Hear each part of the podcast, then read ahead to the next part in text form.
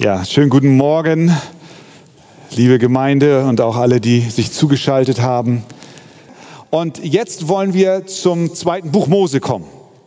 Wir stehen auf, wenn wir können und äh, lesen das Kapitel 2, 2. Mose 2, Vers 1 bis 10. Und ein Mann aus dem Haus Levi ging hin und nahm eine Tochter Levis zur Frau. Und die Frau wurde schwanger und gebar einen Sohn. Und als sie sah, dass er schön war, verbarg sie ihn drei Monate lang. Als sie ihn aber nicht länger verbergen konnte, nahm sie ein Kästchen aus Schilfrohr und bestrich es mit Asphalt und Pech und legte das Kind hinein und sie legte es in das Schilf am Ufer des Nils. Aber seine Schwester stellte sich in einiger Entfernung auf, um zu erfahren, wie es ihm ergehen würde. Da kam die Tochter des Pharao herab, um im Nil zu baden, und ihre Jungfrauen gingen an das Ufer des Nils, und als sie das Kästchen mitten im Schilf sah, sandte sie ihre Magd hin und ließ es holen. Und als sie es öffnete, sah sie das Kind, und siehe, es war ein weinendes Knäblein. Da erbarmte sie sich über es und sprach, es ist eines der hebräischen Kinder. Da sprach seine Schwester zu der Tochter des Pharao, soll ich hingehen und eine hebräische Amme rufen, damit sie dir das Kindlein stillt? Und die Tochter des Pharao sprach zu ihr, geh hin. Da ging die Jungfrau hin und rief die Mutter des Kindes. Da sprach die Tochter des Pharao zu ihr, nimm das Kindlein mit und stille es mir. Ich will dir deinen Lohn geben. Da nahm die Frau das Kind zu sich und stillte es. Und als das Kind groß geworden war, da brachte sie es der Tochter des Pharao und es wurde ihr Sohn. Und sie gab ihm den Namen Mose. Denn sie sprach, ich habe ihn aus dem Wasser gezogen. Amen. Soweit das Wort Gottes. Nehmt gerne Platz. Ja, wir sind in dieser hochspannenden Geschichte, die Gott mit seinem Volk Israel geschrieben hat. Und wir haben am letzten Sonntag gesehen, die Israeliten sind in Ägypten und der Pharao, König Ägyptens, war alles andere als freundlich ihnen gegenüber eingestellt, sondern er versklavte sie. Er hatte Sorge, dass sie zu mächtig werden, an Zahl zunehmen und sich eventuell mit einem Feind verbünden und ihm in den Rücken fallen und ihm sein Reich streitig machen. Also befahl er, sie zu versklaven. Sie sollten Arbeiten verrichten am Lehm und Ziegel und auf den Feldern, damit sie bloß nicht auf dumme Gedanken kommen. Und als dann aber das Volk weiterhin zunahm, die Menschen sich weiter vermehrten, Israel immer und immer mehr Kinder gebar, da wurde es dem Pharao zu bunt und er erließ dieses furchtbare Gesetz, dass nämlich die Erstgeborenen, die Junggeborenen hebräischen kleinen Jungs umgebracht werden sollen. Und äh, das war in der Tat, ich will mal sagen, eines der schwärzesten Stunden äh, des Volkes Israels. Und ich glaube, das äh, bedarf keiner großen Fantasie, sich das vorzustellen und auch vor Augen zu malen, was das nicht nur insgesamt für das Volk zu bedeuten hatte, sondern individuell für einen Vater, für eine Mutter, für eine Tochter, für einen Sohn und für Oma und Opa und Onkel und Tanten. Irgendwie waren sie alle davon betroffen. Der Pharao herrschte mit eiserner Hand und diese eiserne Hand war nicht nur eisern, sondern vor allen Dingen auch blutig. Aber das ist, was wir hier jetzt wieder sehen. Gott hat seine Kinder nicht vergessen. Das ist der große Trost. Nicht nur für das Volk Gottes damals, sondern das ist auch der Trost für dich in deinem Leben, der du an Jesus Christus glaubst. Denn Gott ändert sich nicht. Er ist derselbe. Gestern, heute und in Ewigkeit. Und der Gott, der in Jesus Christus über seine Kinder sagt, niemand wird sie aus meiner Hand reißen. Mein Vater, der sie mir gegeben hat, ist größer als alle und niemand kann sie aus der Hand meines Vaters reißen, auch nicht Pharao, derselbe Gott, der das gesagt hat. Damals durch Jesus Christus sagt es auch zu dir. Nichts kann die Kinder Gottes aus der Hand des Vaters reißen und auch damals nicht der Pharao. Und so sehen wir hier im zweiten Kapitel, wie Gott äh, arbeitet.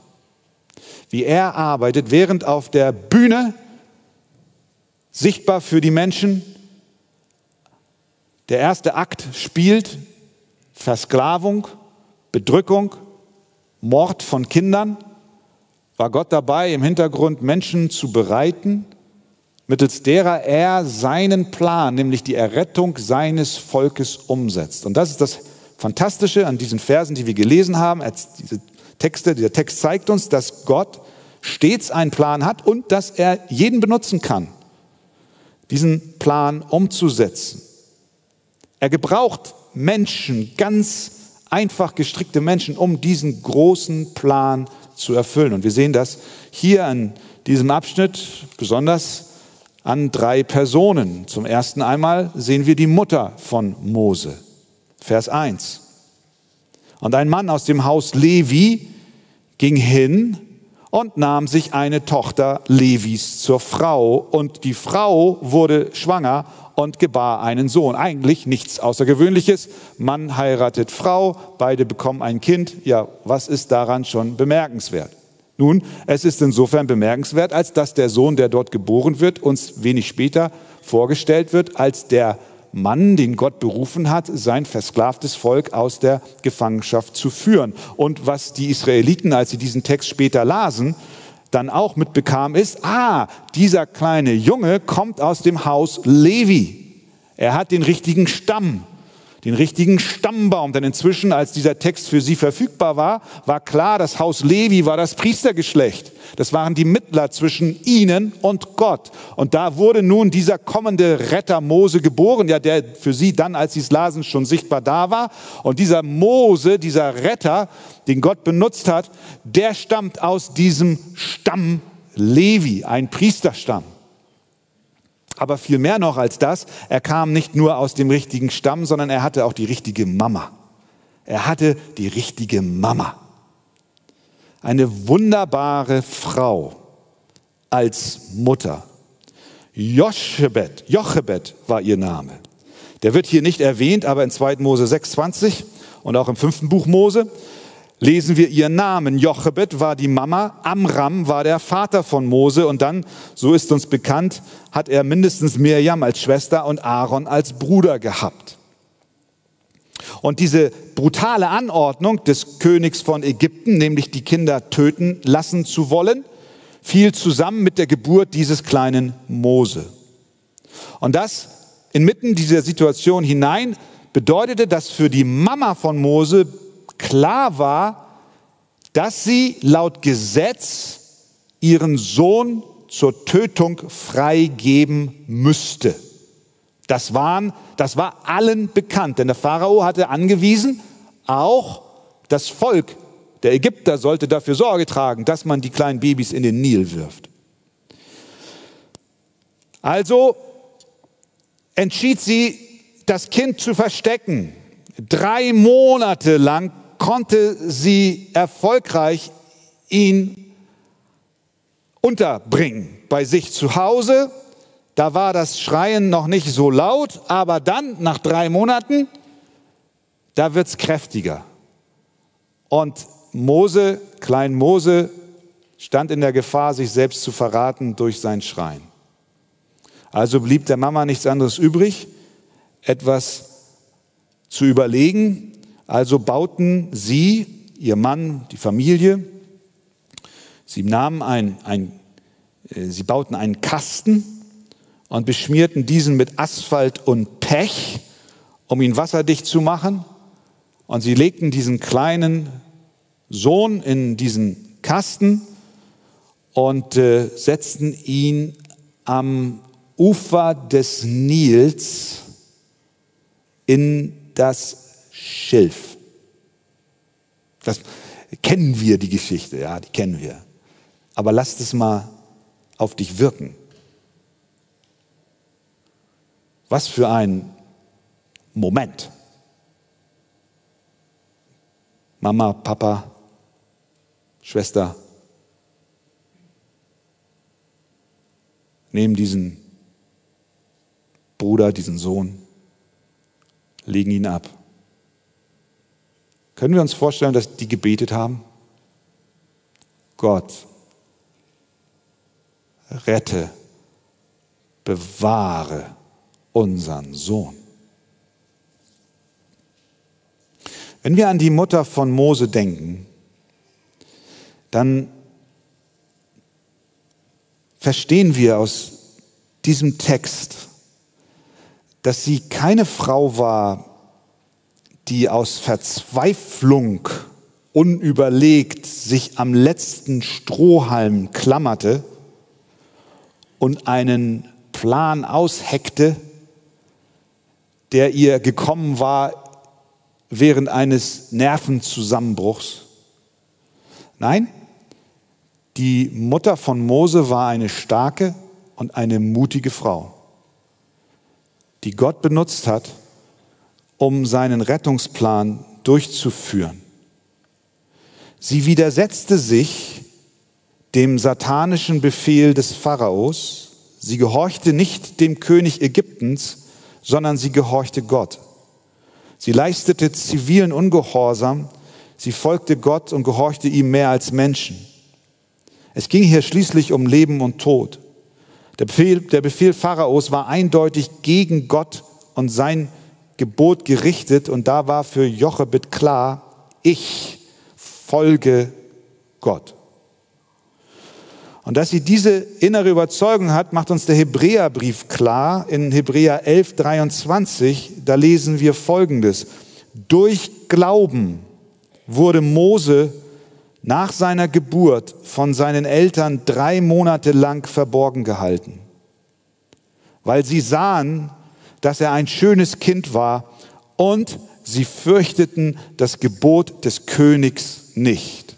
Durch Glauben wurde Mose von seinen Eltern verborgen gehalten und sie fürchteten das Gebot des Königs nichts. Sie widersetzten sich dem Pharao, weil sie den Verheißungen Gottes mehr glaubten als der Boshaftigkeit eines furchtbaren Tyranns. Sehen wir das? Es war nicht ein Akt aus Verzweiflung. Ah, ich weiß nicht mehr, was ich tun soll, jetzt baue ich schnell einen Schilfkorb. Nein, Hebräer erklärt uns, es war ein Akt des Glaubens, des Vertrauens, dass Gott die Zusage, die er ihren Vätern Abraham, Isaak und Jakob gemacht hat, dass er aus ihnen ein großes Volk werden, macht, werden wird und dass er sie hineinführen wird in das verheißene Land. Diese Frau vertraute und glaubte den Zusagen Gottes. Das erklärt uns Hebräer so sehr, dass sie bereit war, jetzt diesen Schritt zu gehen. Das ist, das ist ihr Glaube gewesen. Und dann heißt es im Hebräerbrief, sie fürchteten, sie und ihr Mann, fürchteten das Gebot des Königs nicht. Das bedeutet, dass der Glaube, von dem derselbe Vers berichtet, den die Eltern hatten, dass der Glaube uns furchtlos macht ist ein hohes Gut, das Gott dir an die Hand gibt, dass du glauben darfst. Das ist wunderbar. Durch den Glauben bist du errettet, durch den Glauben sind deine Sünden vergeben. Aber weißt du was? Durch den Glauben wirst du auch furchtlos. Ist so. Der Glaube an Gott macht uns furchtlos. Warum? Weil das Objekt unseres Glaubens der lebendige Gott ist, über dem nichts anderes ist, was größer ist als er.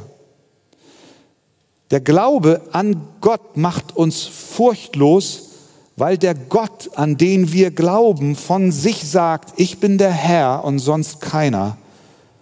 Denn außer mir gibt es keinen Gott. Der Glaube an Gott macht uns furchtlos, weil es der Gott ist, der sagt, alles, was unter dem ganzen Himmel ist, gehört mir. Es gibt nichts, was nicht mir gehört. Und nichts entzieht sich meiner Aufsicht.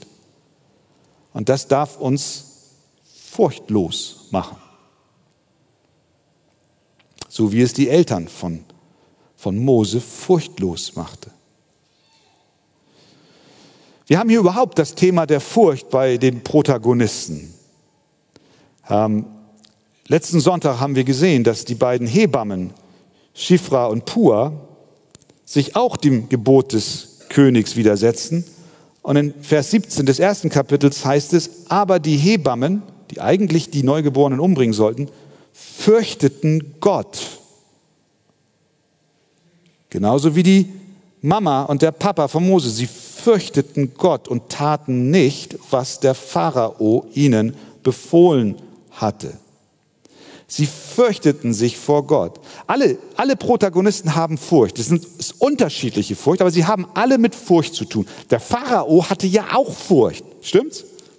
Der war ja nur so verrückt, weil er Furcht hatte, dass seine Macht ihm entschwindet. Wir sehen, alle Beteiligten haben Furcht. Die Hebammen, Furcht vor Gott. Die Eltern von Mose, Furcht vor Gott. Der Pharao, Furcht vor den Israeliten.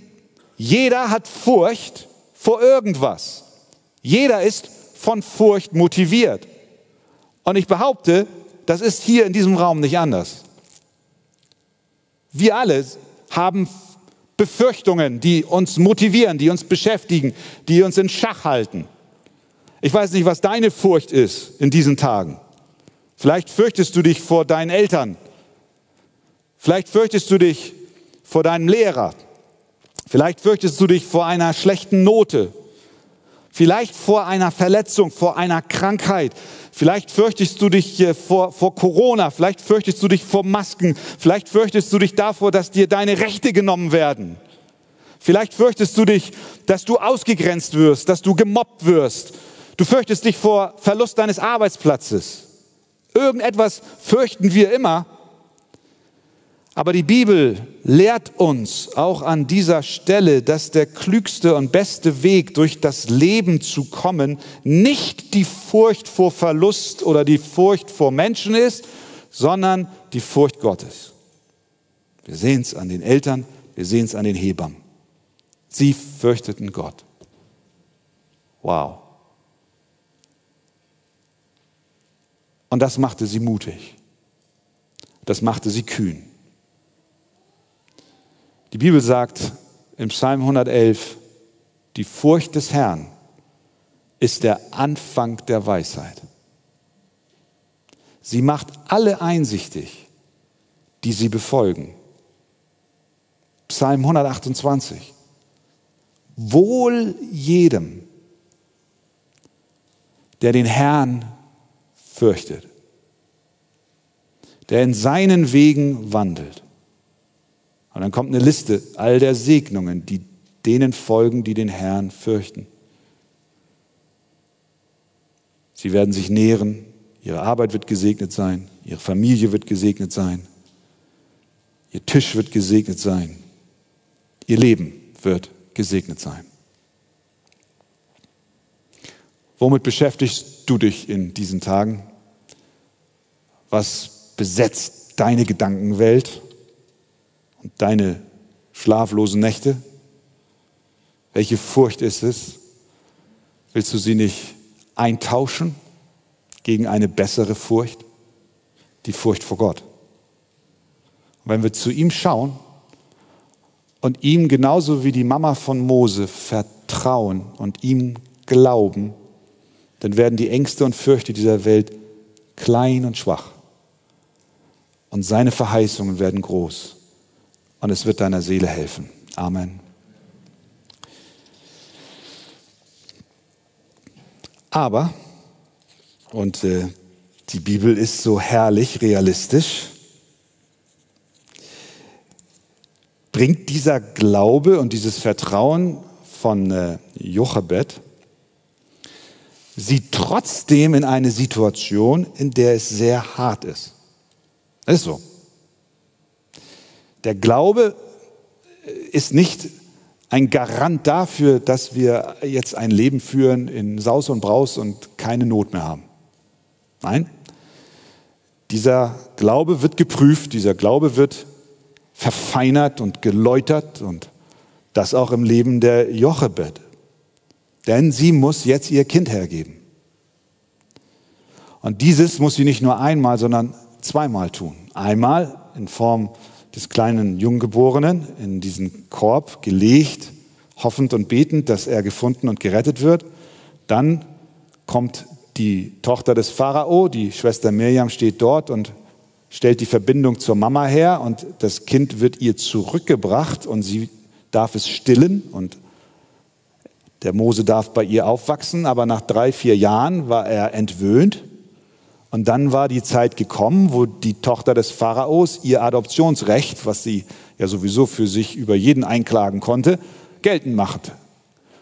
Das heißt, die Frau, die Mama, die Jochebed, musste sich nochmal verabschieden von ihrem kleinen Mose, der dann als kleiner Steppke hinter den großen Türen des Palastes des Pharaos verschwand.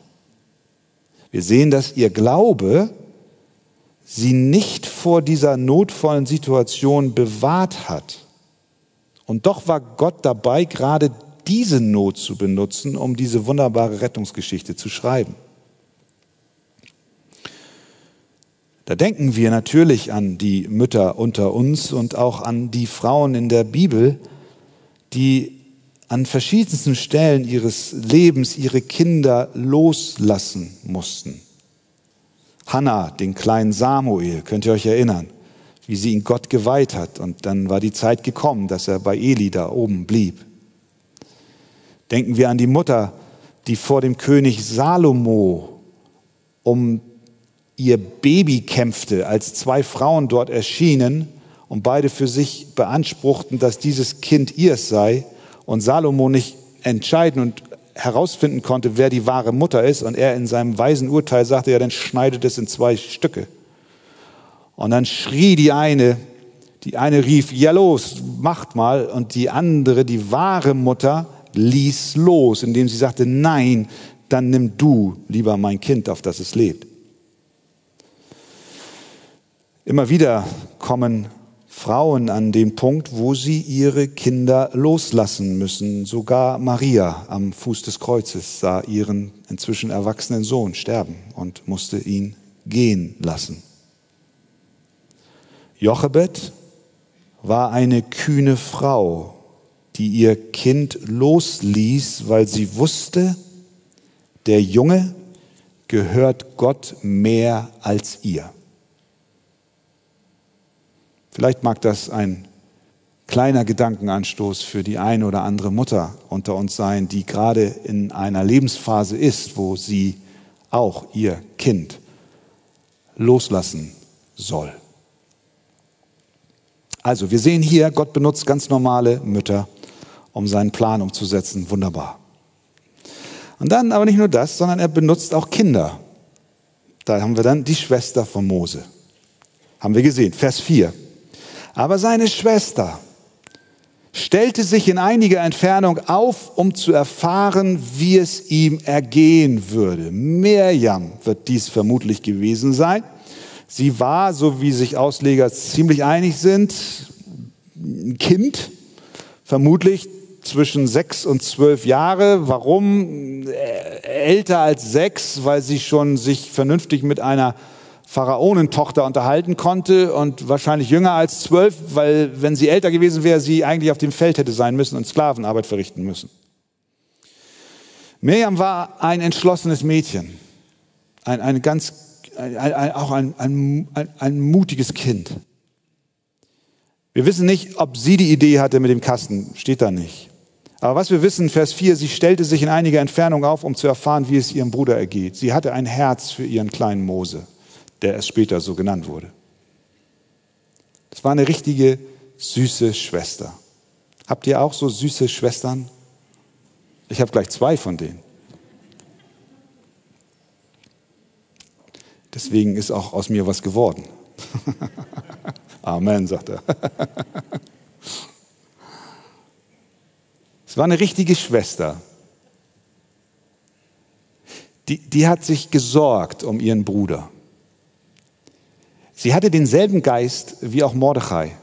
Könnt ihr euch erinnern, bei der Königin Esther, als sie noch nicht Königin war und sie mit anderen Frauen in den Palast geholt wurde, damit sie sich vorbereiten, um vor den König geführt zu werden. Und Mordechai, der Adoptivvater, der, der machte sich natürlich, der machte sich Sorgen. Das war auch ein, das war ein Befehl des Königs. Und der, sie wurde ausgesucht, weil sie so schön war. Und Mordechai in seiner Verantwortung, die er sich bewusst war, war, war, war voller Sorgen, wie es wohl seiner Adoptivtochter geht. Und dann lesen wir in, äh, in Esther, im Buch Esther, und Mordechai ging alle Tage vor dem Hof am Frauenhaus auf und ab um zu erfahren, ob es Esther wohlgehe und was mit ihr geschehe. Diesen Geist hatte die kleine Mirjam. Sie, sie war besorgt um das Wohlergehen ihres kleinen Bruders. Und als die Tochter des Pharaos den Kasten dann mit dem kleinen Mose fand, war Mirjam sofort zur Stelle. Sie schaute sich nicht, sie scheute sich nicht, eine Unterhaltung mit dieser mächtigen Frau einzugehen. Und sie sagte, Vers 7, soll ich hingehen und eine hebräische Amme finden? damit sie dir das Kind stillt, war natürlich von langer Hand geplant. Cleveres Mädchen. Mirjam war auf Zack, mutig wie ihre Mutter, von der sie sicherlich die Verheißungen Gottes an sein Volk lernte, von Kindesbeinen an. Sie ließ ihren Bruder nicht alleine, sie war Zeuge des Glaubensmutes ihrer Eltern, wie sie das Kind in diesen Nil herabgelassen haben und sie folgte ihnen in diesem, auf diesem Weg. Was wir sehen ist, ihr Lieben, Gott benutzt Menschen verschiedenster Altersklassen. Er kann jeden benutzen, um seinen Plan auszuführen. Ich meine, ihr müsst, wir müssen uns vor Augen malen, die Miriam ist auch ein kleines Zahnrädchen in diesem Erlösungswerk. Wäre sie dort nicht gewesen, wäre die Geschichte anders verlaufen. Stimmt's? Definitiv. Mirjam musste an diesem Tag, zu dieser Stunde, an diesem Ort sein und musste von Gott diese charakterliche Eigenschaft haben und auch diesen Mut aufbringen, dort Schmiere zu stehen und dann sich in ein Gespräch hinein mit dieser mächtigen Pharaonin zu begeben. Wir sehen, dass Gott jeden Menschen benutzen kann. Ob mächtig oder vermeintlich ein kleines Mädchen. Hier heute Morgen haben wir auch junge Menschen, Kinder, ich habe ich hab schon gescannt, ich habe euch schon identifiziert. Ich gucke euch jetzt nicht an, ich weiß genau, wo ihr seid. Na, aber das ist eine Ermutigung für euch Kinder. Gott kann euch benutzen. Er kann, und das, obwohl ihr das noch gar nicht merkt, euch einbinden in sein Heilswirken. Nicht, dass ihr der Retter von Israel werdet, aber er hat Menschen in eurem Umfeld vorgesehen, die er erlösen will.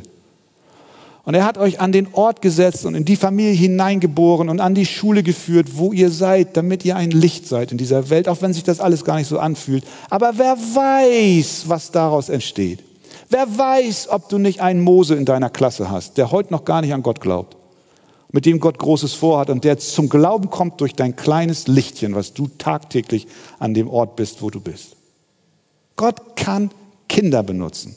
Sagt die Gemeinde Amen? Ist das nicht schön? Gott kann Kinder benutzen. Und das tut er hier mit der kleinen Mirjam. Ja, sie setzte sich ein und Gott gebrauchte sie. Und dann sehen wir noch eine weitere Frau, die Gott wunderbar benutzt. Und das ist nun äh, von der anderen Seite eine, nämlich die Tochter Pharaos. Das ist hochinteressant. Gott benutzt ja nicht nur seine Kinder, nicht nur die Menschen aus seinem Volk, um seine Absichten zu erreichen, sondern in diesem Fall eine Heiden, die überhaupt gar nichts vom Gott Abrahams, Isaaks und Jakobs wusste, schon gar nicht an ihn glaubte. Aber sie geht baden und dann sieht sie im Schilf den Kasten und sendet eine Magd hin und lässt den Kasten holen. Sie öffnen das und siehe da, es war ein weinender Junge drinne. Da heißt es Vers 6, erbarmte sie sich über den Jungen. Sehen wir das? Sie hatte Erbarmen. Es kamen Muttergefühle in ihr auf. Muttergefühle kamen ihr auf. Und sie sieht dieses Baby und sie, sie bekommt eine Zuneigung zu diesem Kleinen. Was wir hier sehen, ist die allgemeine Gnade Gottes, die im Leben von Menschen wirkt, auch wenn sie nicht zu Christus gehören. Wir haben in der Pharaonentochter eine barmherzige Ägypterin. Eine, äh, nicht eine Samariterin, sondern eine Ägypterin. Wir können Gott von Herzen danken, dass sie nicht so böse war, wie sie nur böse sein konnte. Das traf auf ihren Vater zu, den Pharao offensichtlich. Der war so böse und voller Blut und voller Hass. Aber was für eine allgemeine Gnade Gottes hier sichtbar wird über einen nicht zum Volk Israel gehörenden Menschen, der doch eine im Ebenbild Gottes geschaffene Person ist und nicht vollkommen komplett ruiniert ist von der Sünde, sondern da noch Funken von Barmherzigkeit und Menschlichkeit ist. Wir können Gott danken dafür, dass er diese allgemeine Gnade über Menschen auch heute ausschüttet. Sonst wäre die Welt noch viel boshafter, als sie eh schon ist. Und diese Muttergefühle waren es, die in ihr hochkamen. Und ich kann, ich weiß, die Frauen haben ein komplett anderes, äh, komplett, aber ein anderes Verhältnis zu Babys. Das, habt ihr das schon mal gemerkt? Gestern war ich auf der Hochzeit. Da war die Feier. Und da war ein neugeborenes Baby auf den Arm einer jungen Mama. Und das Baby, es war schon, das war schon abends und ihr kennt denn, wenn die Augen dann schon müde werden, die dann schon immer so machen. Äh, und dann wurde das Baby quakig. Und dann habe ich beobachtet, wie dieses Baby von einem zum anderen gereicht wurde. Von einer Frau zur anderen. Und die Gesichter der Schwestern und der Frauen, die waren, eins war seliger als das andere. Und ach, ach, ach. Und ich saß da und habe gedacht, hey, warum bringt ihr mir das Baby nicht? Keiner kam auf die Idee. Die haben, die haben schon gewusst, na, der, na, der, kein Mann hatte das. Waren alles die Schwestern. Nicht, dass Männer nicht auch Babys lieb haben können. Aber du hast es gesehen an den Gesichtern, wie sie fasziniert waren von diesem Baby. Und dieses sehen wir hier bei der Frau, der Tochter des Pharaos. Es ist die allgemeine Gnade. Und das, was wir hier sehen, was sie dazu brachte, sich diesem Kind zu erbarmen. Wir haben hier auch schon am letzten Sonntag zusammengenommen mit heute fünf Frauen. Schifra, Pua, die beiden Hebammen, Jochebed, die Mama des Mose, Mirjam, die Schwester des Mose, und die Tochter des Pharaos. Allesamt eingesetzt von Gott, um seine Rettung voranzubringen.